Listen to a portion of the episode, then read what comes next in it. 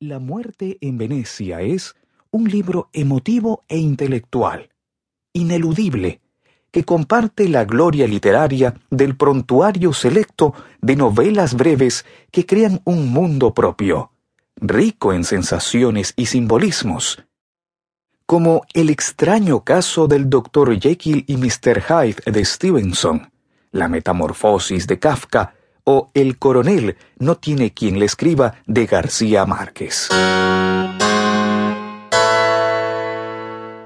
Personajes principales de la obra. Gustavo von Aschenbach.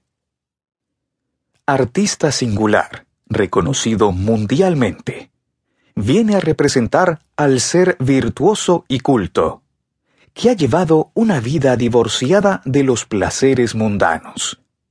Sin embargo, en los umbrales de una digna vejez, queda repentinamente seducido por la belleza sin par de un joven, atracción que lo llevará al entusiasmo tardío del amor-pasión y a la muerte. Tazio, adolescente polaco, viene a representar la amalgama de beldad e inocencia. Es quien despierta sin saberlo el delirio silente de Aschenbach durante sus vacaciones en Venecia. Resumen de la obra. Crecer aislado, sin amigos, con una educación autodidacta, no fue duro para él. Al contrario, para Gustavo von Aschenbach, su vida constituía un ejercicio de carácter, de entereza, de desafío a su delicada complexión, a la vulgaridad y extravagancia de su generación. Aunque fue irreverente cuando joven, supo alejarse del desatino del vicio, la picardía y la bohemia. En su temperamento fluían al unísono rasgos poco compatibles. Por el lado paterno, la rectitud profesional, por el materno, los ímpetus apasionados. De modo que el arte singular de Aschenbach, en su latido sanguíneo, estaba proveído de vitalidad e inteligencia que le aseguraban eternidad. En efecto, así sucedió era de los escritores que se ceñían a la autoexigencia y la disciplina extrema. Su trabajo mental tenía que ser intenso. Las inspiraciones eran breves y no obstante eran la gestación de obras de largo aliento.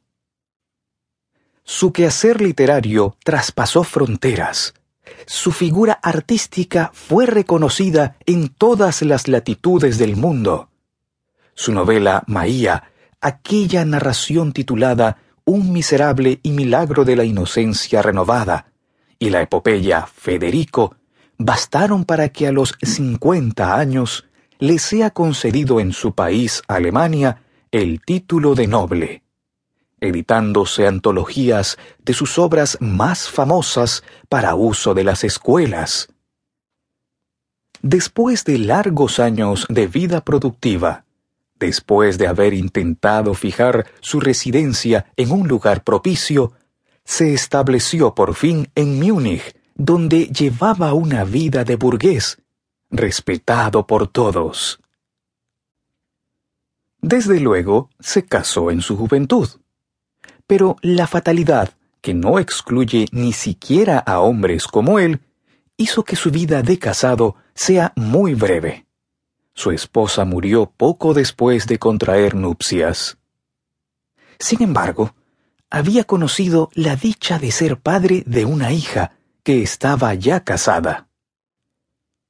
El consagrado artista era de estatura poco menos que mediana, más bien moreno y siempre andaba bien afeitado. El cabello religiosamente peinado hacia atrás, frente amplia que denotaba saber, unos lentes de oro que ratificaban su avidez lectora. Rostro con las señales inequívocas de preocupaciones ajenas a la vida práctica. Todo ello convertía a Aschenbach en un hombre configurado por